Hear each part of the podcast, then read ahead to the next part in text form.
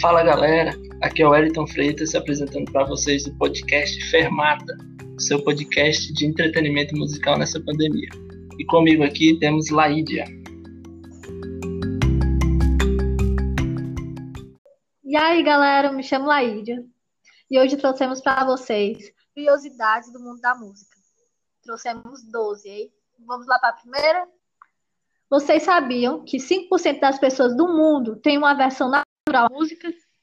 Isso mesmo, se chama anedonia musical. São pessoas que não sentem prazer algum em ouvir música. Que bizarro, né?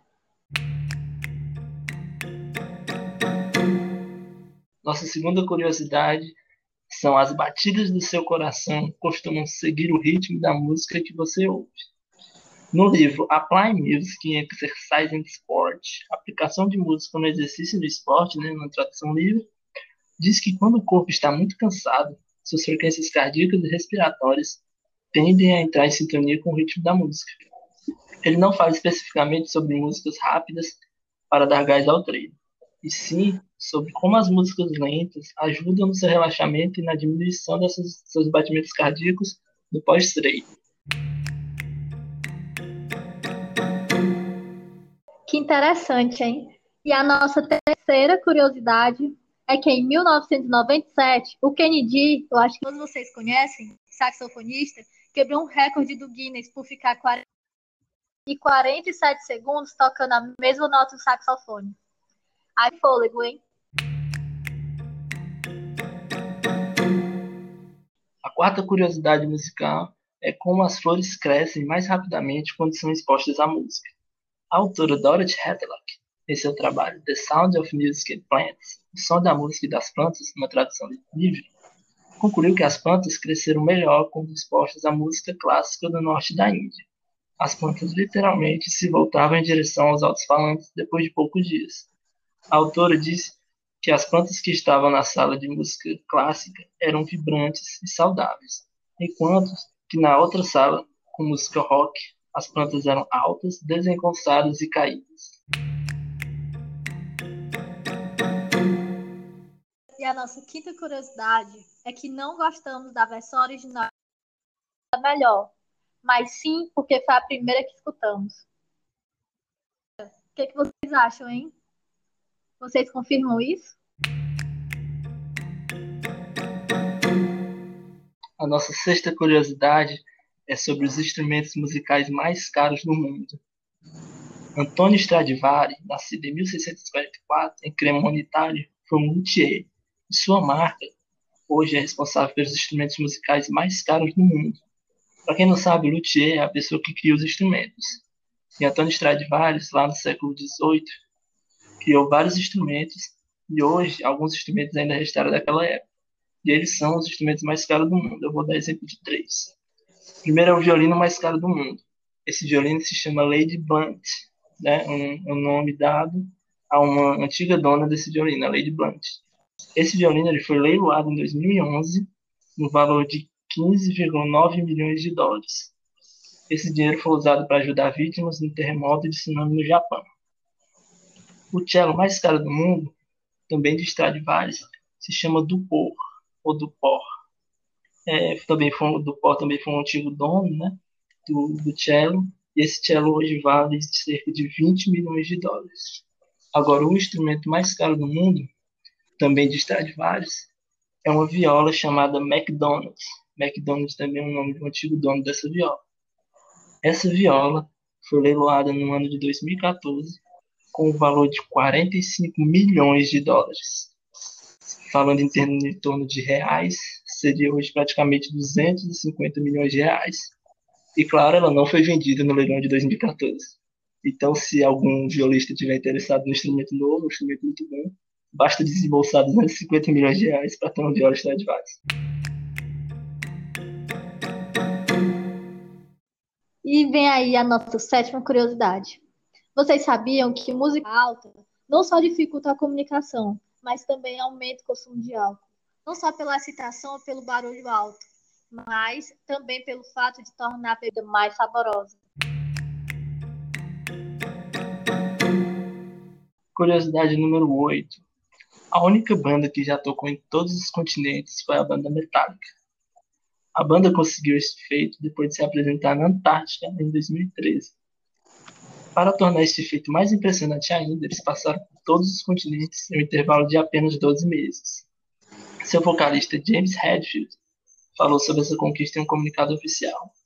Sete continentes em um ano, com a Antártica sendo a oportunidade de uma vida. Sim, o show foi para 120 cientistas, sem contar os 300 pinguins muito curiosos.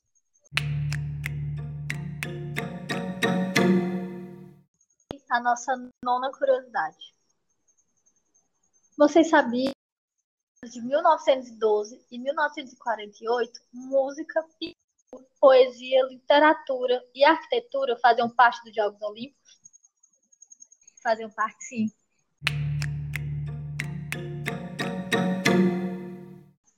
Nossa décima curiosidade é sobre o astronauta Chris Hadfield, que gravou o primeiro CD de músicas feitas no espaço em 2015. O astronauta canadense Chris Hadfield comandou durante cinco meses a Estação Espacial Internacional. A sua função se encerrou em maio de 2013 e em julho daquele ano ele se aposentou. O astronauta fez muito sucesso após publicar um vídeo da música Space Oddity de David Bowie, onde ele mesmo interpretou a música a bordo da Estação Espacial Internacional.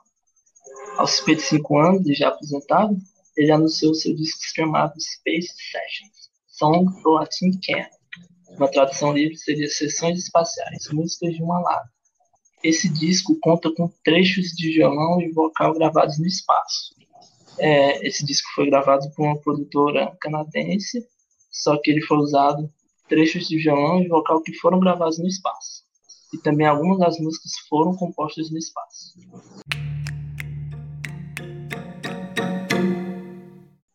Vem aí a nossa décima primeira curiosidade. Vocês sabiam que em 2016 Mozart vendeu mais CDs do que a Beatles?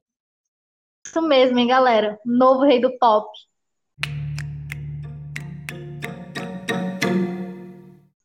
E nossa última curiosidade é aqui a égua. De novo, de novo. Vamos lá. E vamos com nossa última curiosidade. Apenas uma em cada 10 mil pessoas tem a capacidade de reconhecer uma nota musical apenas ouvindo. Essa informação é tirada do trabalho Por Dentro do Ouvido Absoluto, investigação responderam à imagem da autora Patrícia Vazella e Ronald Rambo. É, de acordo com esse trabalho, a origem dessa habilidade permaneceu enigma. Essa habilidade, nessa capacidade, para quem não sabe, ouvido absoluto, é uma capacidade que pessoas têm de conseguir cantar ou reconhecer notas, é só de escutá-las, realmente reconhecer elas na sua totalidade, sem um auxílio de um instrumento e tal. É, é possível identificar na literatura quatro teorias principais para as pessoas que têm essa capacidade, como elas adquiriram. A primeira postula é que o ouvido absoluto seja uma habilidade inata, herdada geneticamente. A segunda teoria advoga que qualquer pessoa pode adquirir o ouvido absoluto desde que receba o treinamento apropriado. Uma terceira hipótese é de que todos nascem com essa capacidade, mas que nem todos a desenvolvem. Por último, outra hipótese postula que o ouvido absoluto possa ser adquirido, mas somente através de treinamento musical em tenra idade, ou seja, quando você ainda é muito novo.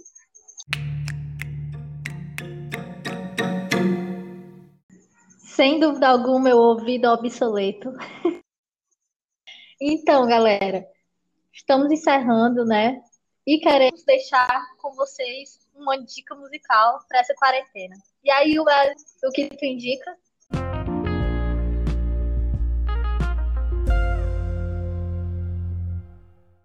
É, minha dica musical é, nessa quarentena vai ser a música Amarelo do Emicida uma música para quem gosta aí de Belchior, é uma música com sample do Belchior, é uma música bem interessante e tal. Ela leva o nome do disco, o novo disco do Emicida, que também é chamado Amarelo. É um disco bem legal para quem não conhece Emicida e tal, você escuta música e tal. E se vocês gostarem, escuta o disco, que também é bem legal. Então, galera, é isso. Espero que tenham gostado. E Sigam a Fermata em podcast Fermata nas redes sociais. Instagram, Fermata, Facebook também. E pode escutar a gente onde vocês quiserem, certo? No Spotify, no YouTube. É isso, galera. Até mais.